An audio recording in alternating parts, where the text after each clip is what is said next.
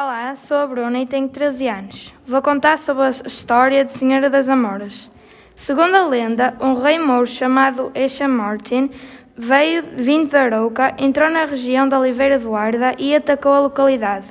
Fizeram-lhe frente, entre outros, um soldado chamado Dom Nuno, que era muito valente, mas muito cruel que após ter conseguido derrotar o rei mouro, o fez cativo.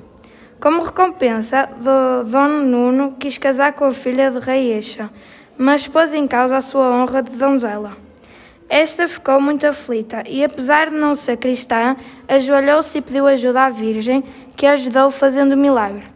Como prova que Zara não tinha perdido a sua honra, Nossa Senhora das Amoras transformou um tronco seco de um sobreiro num tronco coberto de amoras, desafio exigido pelo cruel Dom Nuno.